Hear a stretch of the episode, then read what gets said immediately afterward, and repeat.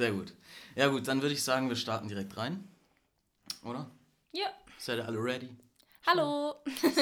Okay, hallo. ja, man hört wieder eine dritte Stimme. Ähm, und wir haben nämlich wieder eine neue Person mit dabei bei Kopf voller Wolken, nämlich die Marie. Soll ich mir nicht vorstellen? Genau, du du, magst. darfst, genau, du darfst dich jetzt gerne vorstellen. Hallo, ich bin die Marie. Was soll ich noch so sagen?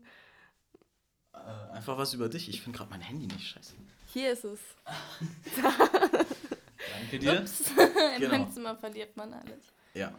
Darf ich vorlesen, was du mir geschrieben hast, hast auf Insta? Ja, Ja, okay. Also die Marie hat mir. über E-Mails. Genau, es per E-Mail stimmt E-Mail. sogar, genau. Das war total professionell. Ja, richtig Also form, per E-Mail. förmlich. Stimmt. Ah, damn, jetzt habe ich die E-Mail nicht dabei.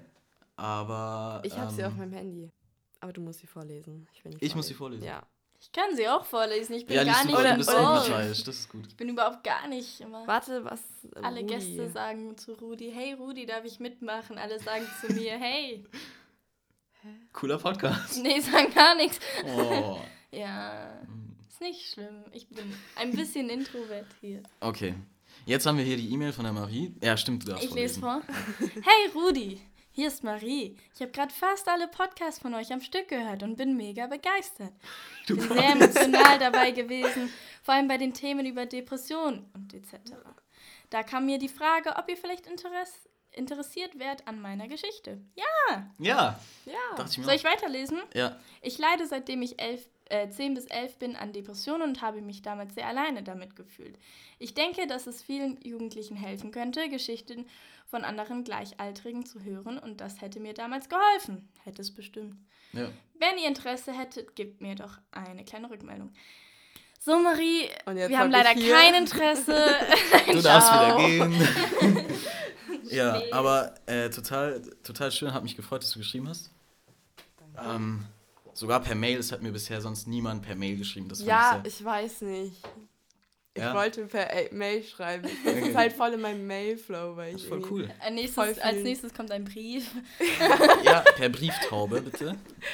Aber du musst dir deine Adresse angeben. Okay, die. Das ist vielleicht noch ein bisschen. Ja, stimmt. Dann, dann erst per DM und dann Brief. Ja. Genau. Okay. Ja, also auf jeden Fall habe ich dann gesagt, ja, definitiv. Sehr gute Idee. Ähm, sag mal, wie alt bist du jetzt? Also ich bin jetzt 15. Mhm. Das heißt, es ist so vier Jahre her, wenn, wenn ich Mathe kann. Ja. Dann sollte das passen, genau. Okay. ja, ähm, du hast gemeint, das Thema Depression, meintest du wahrscheinlich dann die äh, Folge mit Jakobsweg aus der Depression ähm, Und Ja. mit mit der Alexander. Mariella wahrscheinlich auch. Ja, Genau. genau. Okay. Ist es bei dir ähnlich oder worum geht's? Mm, Es kam bei mir eher so schleichend. Also es war nicht so, dass es so, das war jetzt der Moment und seitdem ging es mir so schlecht und darüber rede ich jetzt mein ganzes Leben lang so. Und so bin ich eigentlich auch gar nicht, hänge mich nicht auf so Sachen auf, sondern es kam eher so schleichend durch ganz viele kleinere und ein paar größere Ereignisse in der Kindheit, hat sich das dann so hingeschlichen bis zum fünfte Klasse Gymnasium, wo ich dann gar nicht mit dem ganzen Notendruck und so klarkam und dann auch der Druck von meinem Vater zusammen. Mhm. Und dann hatte ich so ein richtiges Down. Dann habe ich die Schule gewechselt, dann ging es wieder bergauf, dann ging es wieder bergab. Dann, also es ist immer so, ich habe sozusagen immer so depressive Schübe im Jahr. Aber ich bin jetzt seit ungefähr zwei Jahren in Behandlung. Und also ich habe oft so pausiert, weil ich einfach keine Lust hatte, dorthin zu gehen, weil ich zu faul war. Und bin jetzt seit ein paar Medi- äh, Monaten auch medikamentös behandelt. Mhm. Und seitdem bin ich eigentlich recht stabil. Okay. Klingt spannend. Ja, Ja. auf jeden Fall. Ähm, du hast jetzt eigentlich schon so grob zusammengefasst, worum es gehen wird. Ja. Ähm, wenn es okay für dich ist, würde ich gerne am Anfang anfangen, um das Ganze strukturierter so nachvollziehen zu können. Du hättest sagen müssen am Anfang, du würdest gern den Anfang machen. Was? Du kannst nicht zweimal dasselbe Wort benutzen, Rudi. Das will keiner Das ist hören. rhetorisch inkorrekt. Ja, ja, sorry. Das musste jetzt raus. okay. Spaß. Wir fangen beim Anfang an. Das war jetzt okay, oder? Ja. Gut. Und äh, genau, also du hast schon gemeint, mit Beginn der fünften Klasse Noten, notentechnisch. Na, es hat schon davor begangen. Also, Und dann war es so, wurde es stärker. ja, genau. Okay, warum hat es davor begonnen? Hast Also- du Gründe? Ähm, also ich bin ein Scheidungskind, aber nicht so, Eltern mögen sich noch, sondern so, Eltern hassen sich über alles. Und ich ähnle leider sehr meiner Mom. also nicht sehr, ich liebe meine Mom so, also meine Mom ist meine beste Freundin eigentlich so, aber mein Dad sieht es halt anders so und deswegen war ich schon immer so in der Zielscheibe von meinem Vater mit keiner wirklich körperlichen Gewalt. Es gab so ein, zwei Sachen, die mal nicht so ganz cool waren, ähm, aber darauf will ich jetzt wirklich nicht weiter eingehen. Mhm. Und vor allem psychische Gewalt, auch in der Kindheit schon, die mich fertig gemacht hat, weil ich halt immer so diese Zielscheibe war und immer so meine perfekte Schwester neben mir hatte und ja. Mhm. Wie alt ist deine Schwester? Ähm, meine Schwester wird jetzt 18. Mhm. Verstehst du dich gut mit ihr? Ja, also, ach so, mit meinem Dad meinst du jetzt? Mit deiner Schwester. Ach so, ja, mit meiner Schwester verstehe ich mich sehr gut. Okay, okay. Und du wohnst wo? Ähm, also ich wohne bei meiner Mom Haupt und bei meinem Dad, den sehe ich so einmal in zwei Wochen, vielleicht mal so am Wochenende. Aber da bin ich auch nicht so gerne. Also so, wir haben jetzt zur Zeit, ist das Verhältnis voll in Ordnung wieder und es ist einfach stressig, weil ich noch dort fünf andere Geschwister habe. Oder nein, vier, vier. Entschuldigung. Oh, damn. Großfamilie. ja, genau. Oder waren es vier? Ja, ich vergesse ab und zu eins, weil da kommen immer wieder welche hinterher. Ups. Und ich habe echt nicht so einen krassen Bezug dazu. Ähm, und es ist echt richtig anstrengend, weil es vier kleine Kinder sind da im mhm, Haus. Okay. Ja. Also sind wir da auch nicht so super gerne und wir machen nie was mit meinem Dad alleine so, sondern immer nur mit den Kindern und deswegen ist es ein bisschen anstrengend. Mhm. Mhm, verständlich. du hast psychische Gewalt angesprochen. Wie äußert sich sowas? Oder woraus besteht es? Also, es muss, es kam von extrem Anschreien. Von, ich weiß nicht, ob ich schon erwähnt habe, aber mein Dad hat sehr narzisstische Eigenschaften. Mhm. Und es hinter ist halt, der Kamera oder hinter Mikro hast du es erwähnt. Ja, okay. Dann ist es halt dieses, er macht einen so total schlecht also so total, total schlecht und beschimpft einen auch so. Und dann, wenn er merkt, so, ja, okay, das war jetzt vielleicht doch nicht so cool oder jetzt wandelt sie sich, also wandt sie sich von mir ab, dann muss man sie wieder zurückbekommen. Und so geht es halt immer und immer weiter, so dass man auch nicht richtig sauer sein kann und mhm. einfach mal so einen Punkt setzen kann, weil es immer so dieses ist, so, ah, jetzt ist er doch nett. Und dann, wenn ich kurz davor bin, meine Sachen zu packen und einfach rauszurennen, dann ist er so, hey Marie, wollen wir Abendessen? Oder so, zum Beispiel an Ostern war das so. Da schreit er mich und meine Schwester so total an, wegen, weil sie vergessen hat, bitte hinter eine, ähm, hinter halt eine Rechnung von ihren Führerschein zu schreiben, so, weil sie ihn ungefähr zehn schon von denen geschickt hat, sondern hat sie es einmal vergessen. Und dann schreit er uns ungefähr eine Stunde lang an. Und dann ja, und jetzt kommt der Osterhase und hat uns beiden Geschenken hingestellt. Und das sind dann halt so Situationen, oh wo man sich so denkt, so, okay. Ja.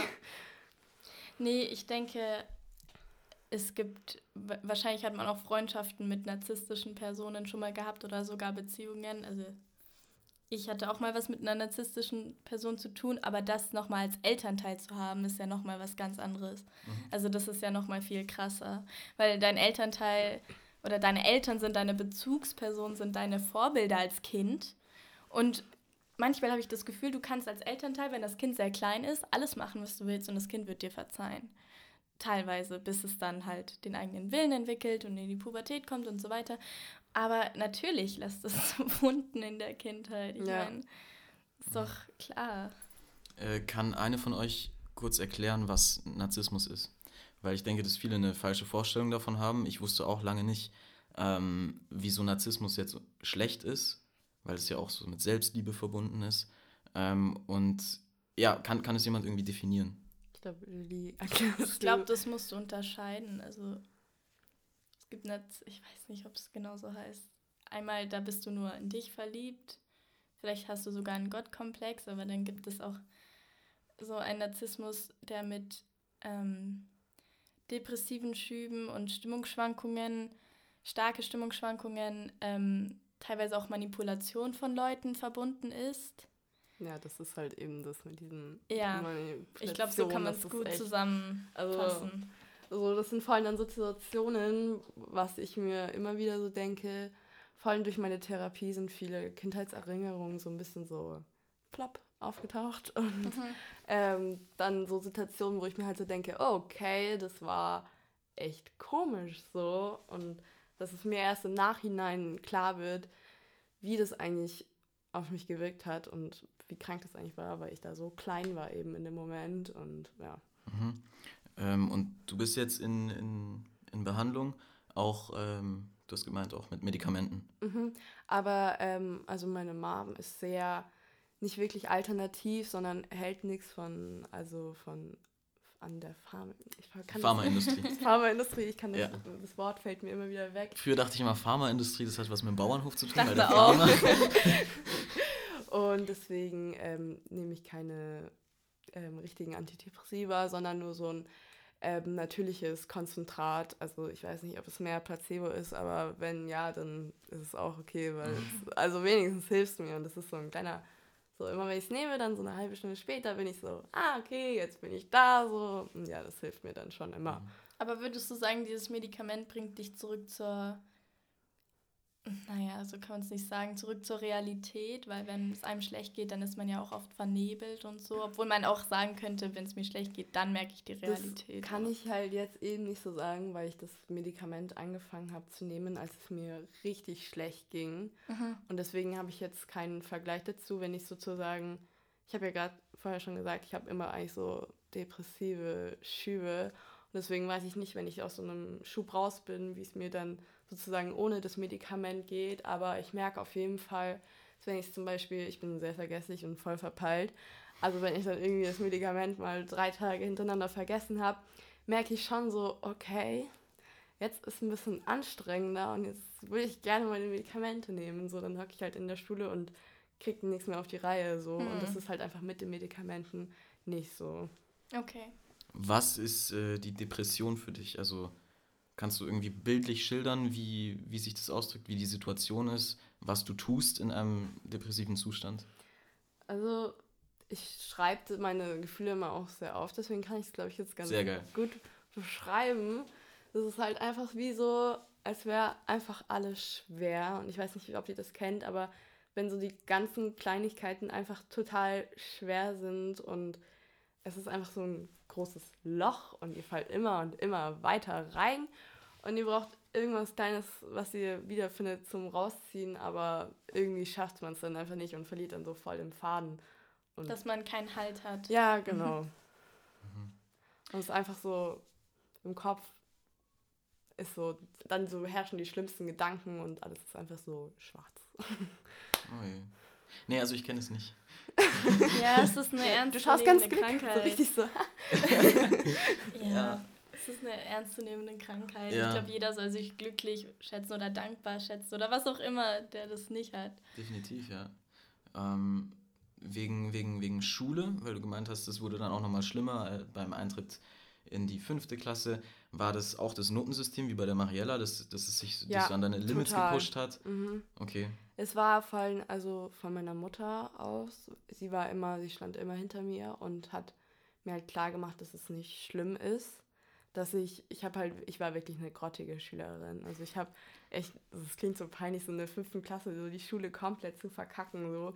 Aber ich war psychisch, war ich einfach so fertig, weil in den Sommerferien halt vor der fünften Klasse ähm, ging halt ein krasser Streit zwischen meinen Eltern los mit Gericht und alles. Ich wurde von einer Anwältin befragt und alles und es war halt so viel für mich, weil meine Mutter halt eben dafür war, dass ich auf die Schule gehe, wo ich jetzt schon bin, auf eine sozusagen alternative Schule.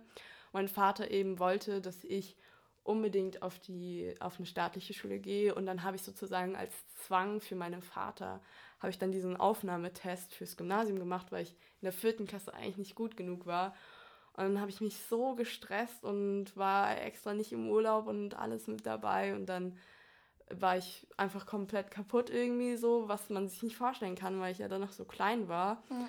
Aber so, dann habe ich dieses Jahr gar nicht mehr gepackt und habe gar nicht den Anschluss gefunden und habe dann nur Fünfer. Deutsch war aber mein bestes Fach, da hatte ich nur drei. Damn. aber sonst echt nur irgendwie überall Fünfer drinnen ja. und dann bin ich halt von der Schule runtergegangen. Dann hat es mein Dad auch eingesehen, also da waren dann wieder ein paar Sachen so. Aber mit Kompromissen geht es irgendwie dann schon.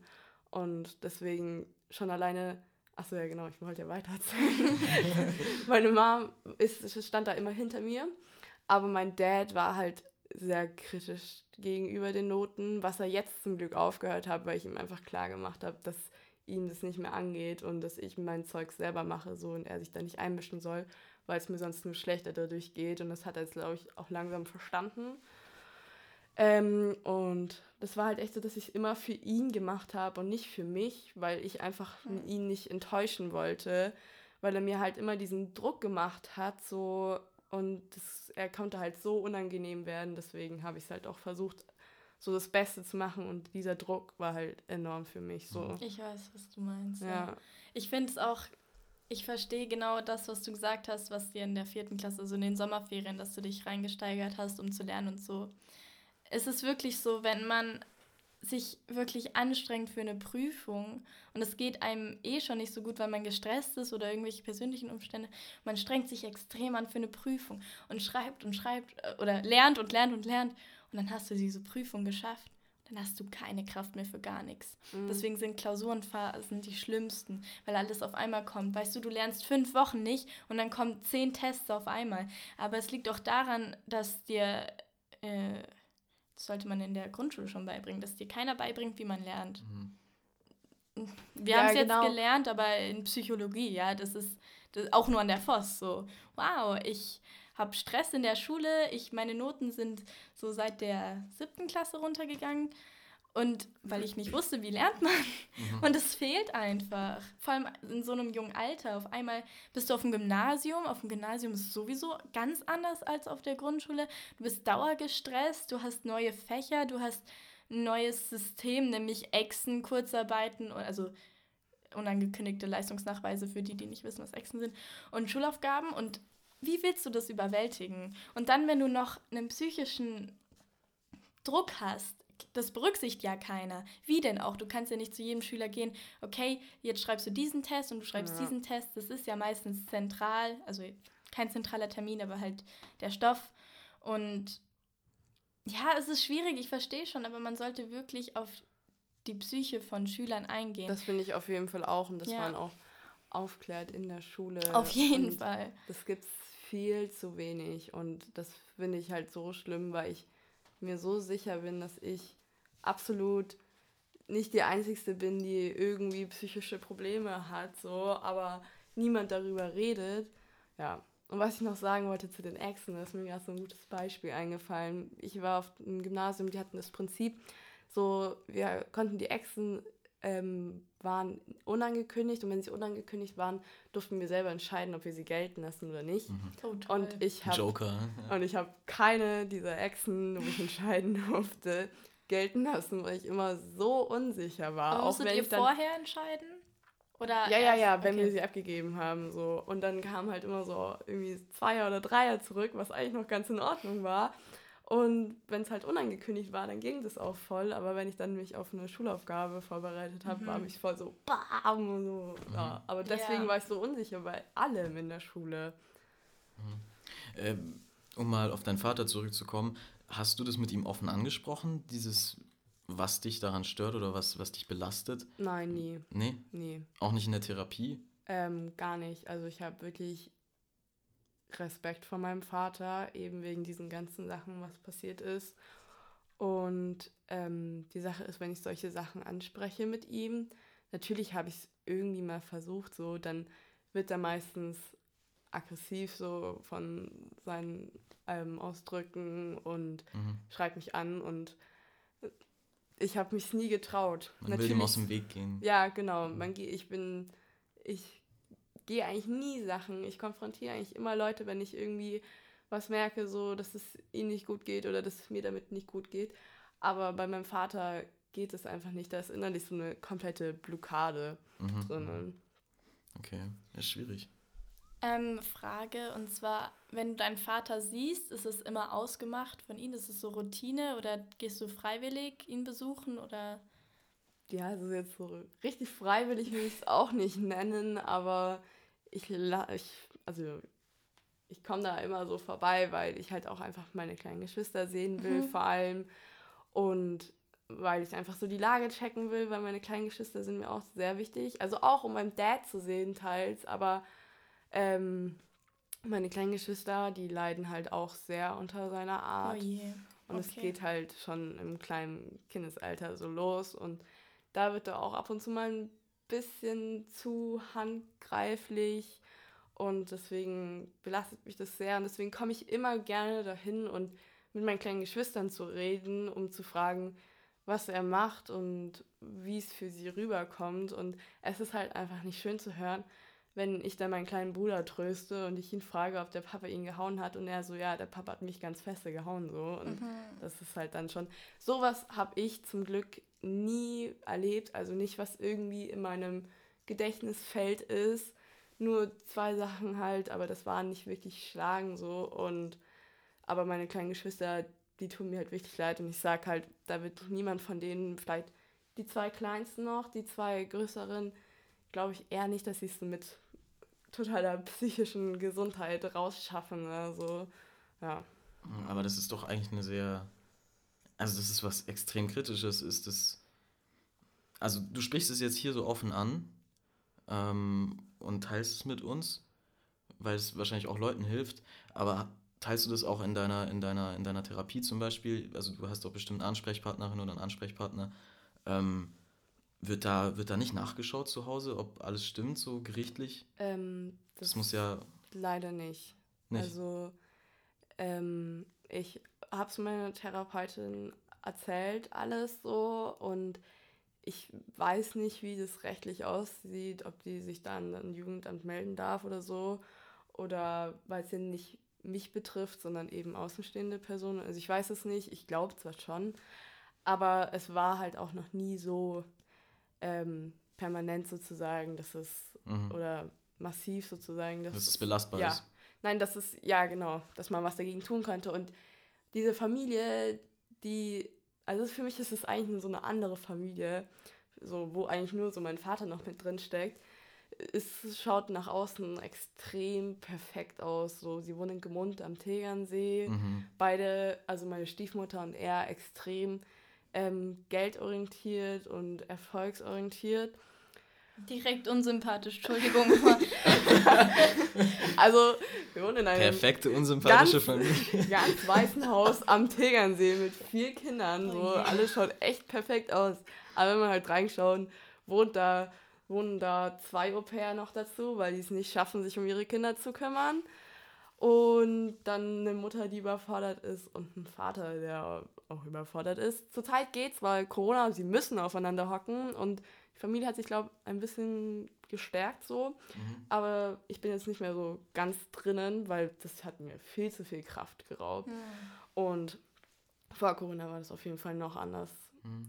Das ist gut, weil das wäre tatsächlich auch einer meiner Fragen gewesen, eine meiner Fragen gewesen, ähm, wie das jetzt mit Corona war, weil viele also es gibt ja sehr viel mehr häusliche Gewalt seit Corona. Mhm. Es gibt auch mehr, viel mehr Trennungen, ja, und ähm, viele kommen damit nicht zurecht, aber andere. Ja, weil man der Konfrontation ausgesetzt ist. Ja, genau, aber deshalb äh, hat es mich jetzt positiv überrascht, ja, dass es doch eine, eine also gute die Sache, hatte. Die, ich bin mir nicht sicher, wie ich diese Frage beantworten kann, weil ich nur an sonnigen Sonntagen komme, um einen Waldspaziergang zu machen oder sowas. Und ich weiß nicht, wie es läuft, wenn eins der Kinder mal bockt, wenn eins der Kinder nicht mit ohne Fernsehen schlafen gehen will, so. Und deswegen kann ich das leider nicht mehr beantworten, weil ich dort nicht mehr übernachte, weil ich da auch gar kein Zimmer mehr habe, weil das an ein Au-pair gegeben wurde, so. Und mhm. ja, deswegen, ich denke, es könnte noch ich kann es wirklich nicht einschätzen, das tut mir leid. Aber mhm. natürlich auch, wenn ich da bin, es gibt immer noch Streitereien. Aber das ist auch normal mit ja. vier Kindern. Aber auch immer noch Streitereien, wo ich mir so denke, okay, es war ein bisschen zu viel. Mhm. Ja. Hast du damals auch in dem Haus gewohnt? Ach, ähm, ja, aber seitdem ich eins bin, sind meine Eltern geschieden.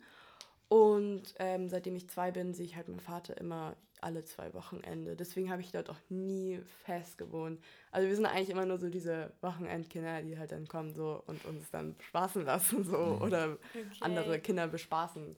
Ja. Aber denkst du, dein Vater will dich so in Anführungsstrichen kaufen oder halt, dass du ihm mehr Zuneigung gibst? Nein, oder? das auf jeden Fall nicht. Also mein Dad okay. ist gar nicht so, der mein Dad ist, er hockt am Kirchenstisch und kreuzt Chibo-Kataloge an, was er sich kaufen will obwohl er sich ganz andere Sachen kaufen könnte. Ja. Und also er ist wirklich ein bescheidener Mensch.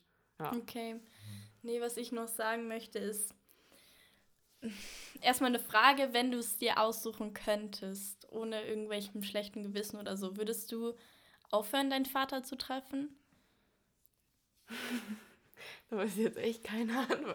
Also, ich würde eher gesagt Nein sagen, weil ich habe mit ihm nicht ausgeredet mhm. und es ist immer noch mein Vater. Und ja, auch wenn es extrem schwierig war und ist mit ihm, liebe ich ihn immer noch und ähm, ich will ihm das auch irgendwann mal sagen. So, ich könnte einfach nicht ihn auch nicht mehr sehen. So, das ja. gänge auch nicht für mich. Weil nee. es ist halt immer noch mein Vater. So. Verständlich. Man, man kann sich Familie ja auch nicht aussuchen. Und eben, ich weiß nicht, aber ich bin der Meinung, eben weil man sich Familie nicht aussuchen kann, kann man selber auch wenn es nur das Geschwisterkind ist oder deine Tante oder dein Onkel. Ich finde, man hat das Recht dazu, den Kontakt zu deiner Familie abzubrechen, wenn's, wenn du das wirklich möchtest.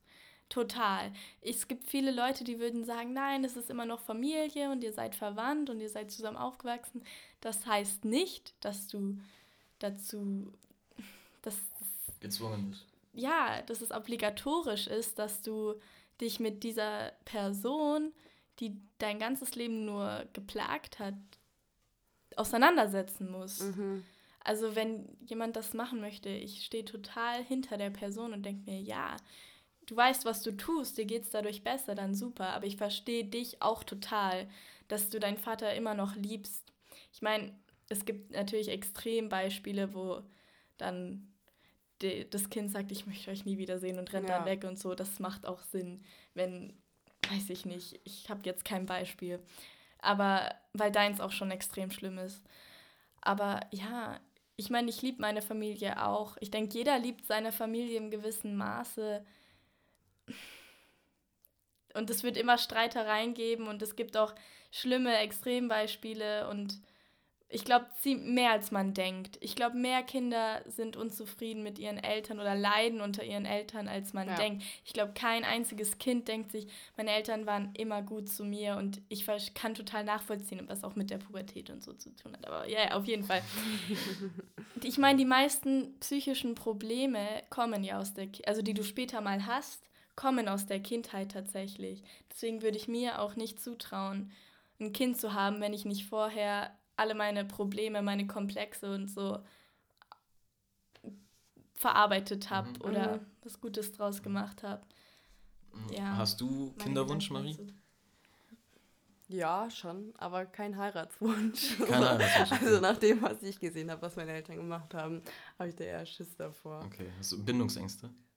I, eigentlich nicht. So, ich habe einen Freund seit zwei Jahren.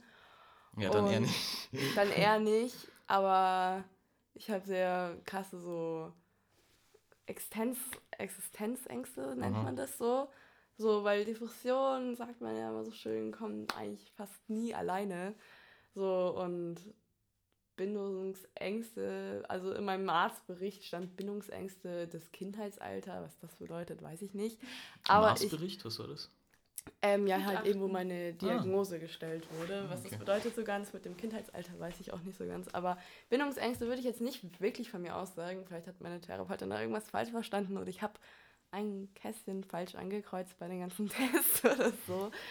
Aber so, keine Ahnung, fallen, dann kommt dann so ein sozialer Druck, kommt auch mit dieser Depression, weil einerseits schaffst du es einfach nicht aufzustehen und liegst dann irgendwie zwei Wochen im Bett rum und andererseits siehst du dann deine ganzen Freunde auf Instagram und USW so und denkst dir einfach so, scheiße, was bin ich für ein Frack so. Krass, ist das, ist das so extrem, dass man da tatsächlich wirklich nicht aus dem Bett kommt?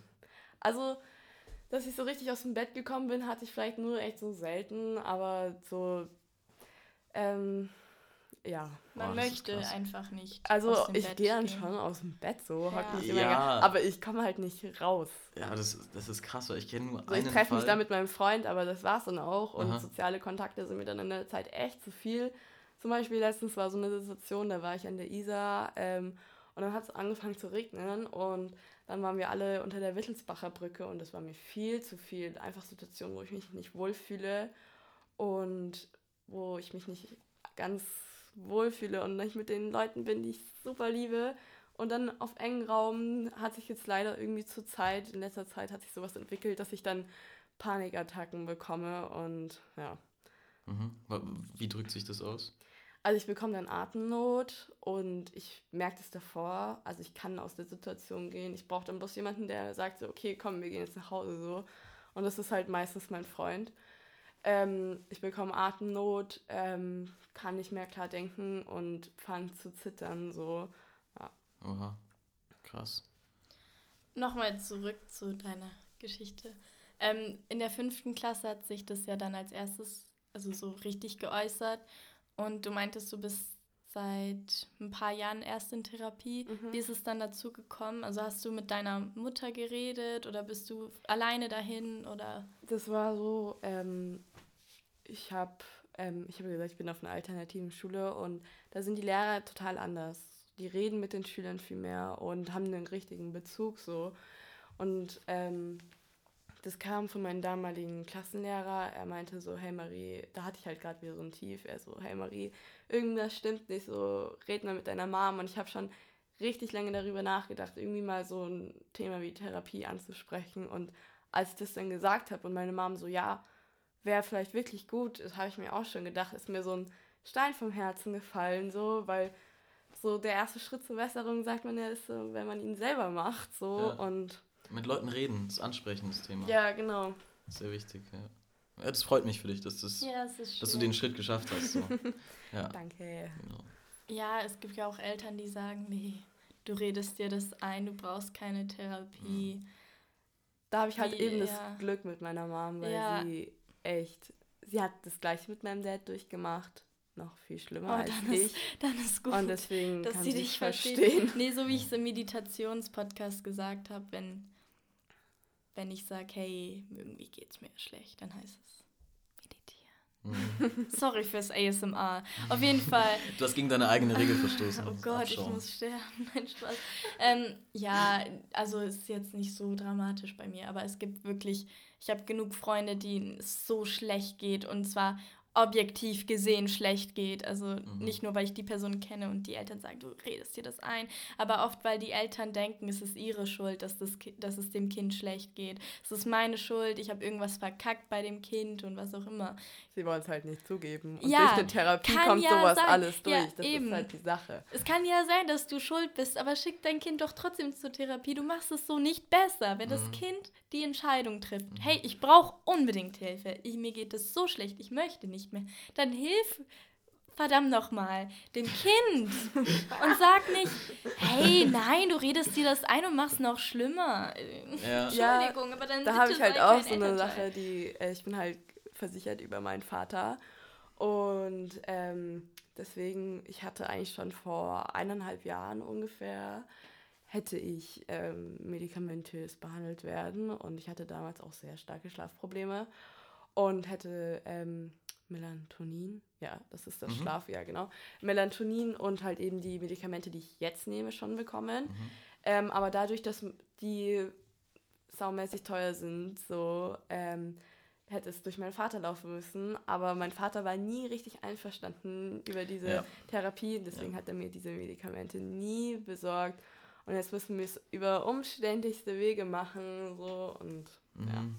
Und als kleines, also da war ich ja noch zwei Jahre jünger und da hatte ich da noch nicht den Mut zu sagen, so, hey, kaufst du mir jetzt bitte diese Medikamente so, mhm. sonst mhm. kriege ich gar nichts mehr auf die Reihe. Ja, und du musst dir überlegen, du bist ja jetzt erst noch 15 und ich kenne sehr, sehr viele, die bis zum 18. Lebensjahr warten müssen mit so einer Therapie, weil es die Eltern eben nicht akzeptieren und dann erst mit 18 selbstständig so eine ja. Therapie anfangen können oder dürfen. Aber man und darf das schon ab 15.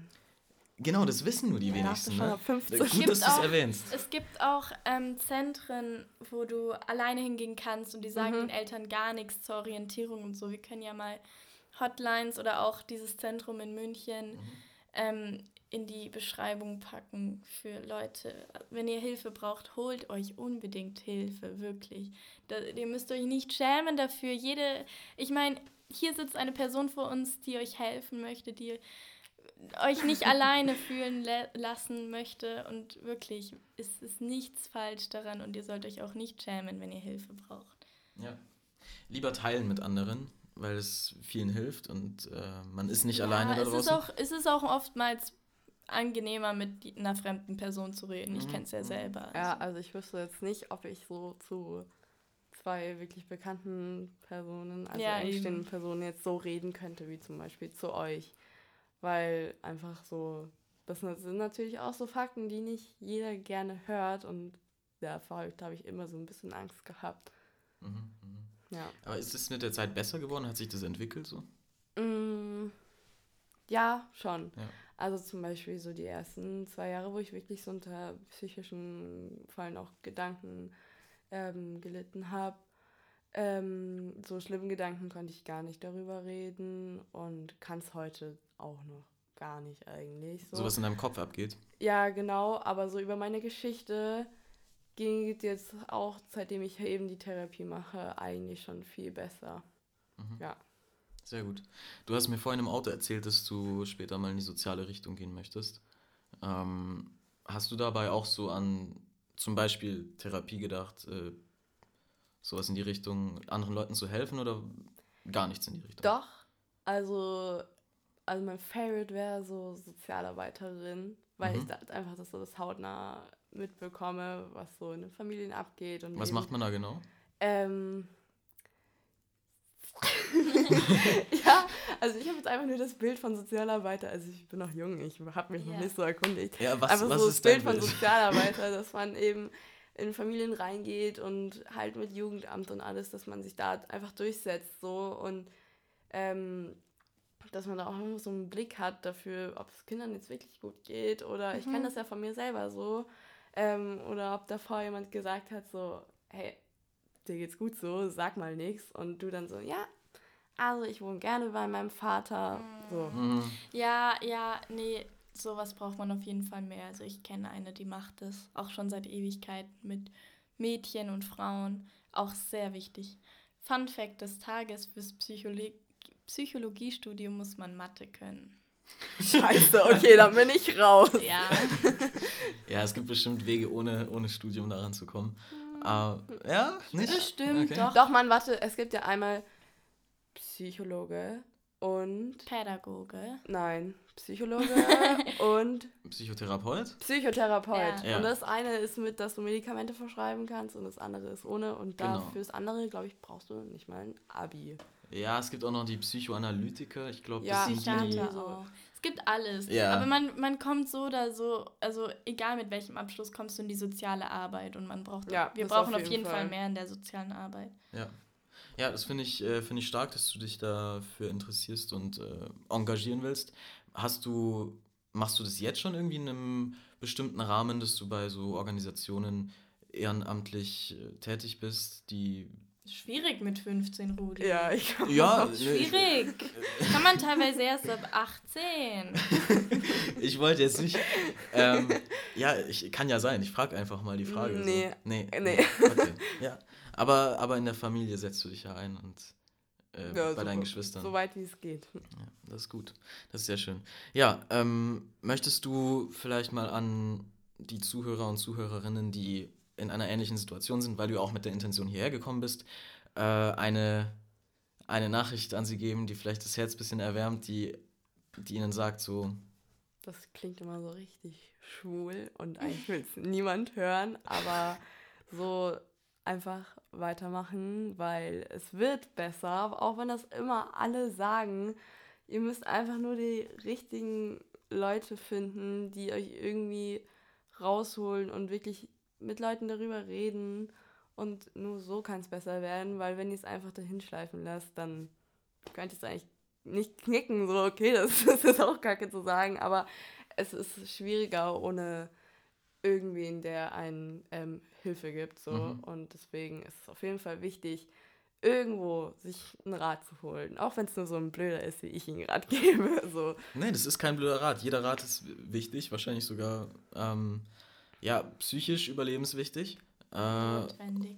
Notwendig, genau, ja. Deswegen, wir packen auch äh, Hotlines rein, oder? Machen wir. Ja. Wo man ähm, anschreiben kann, anrufen kann.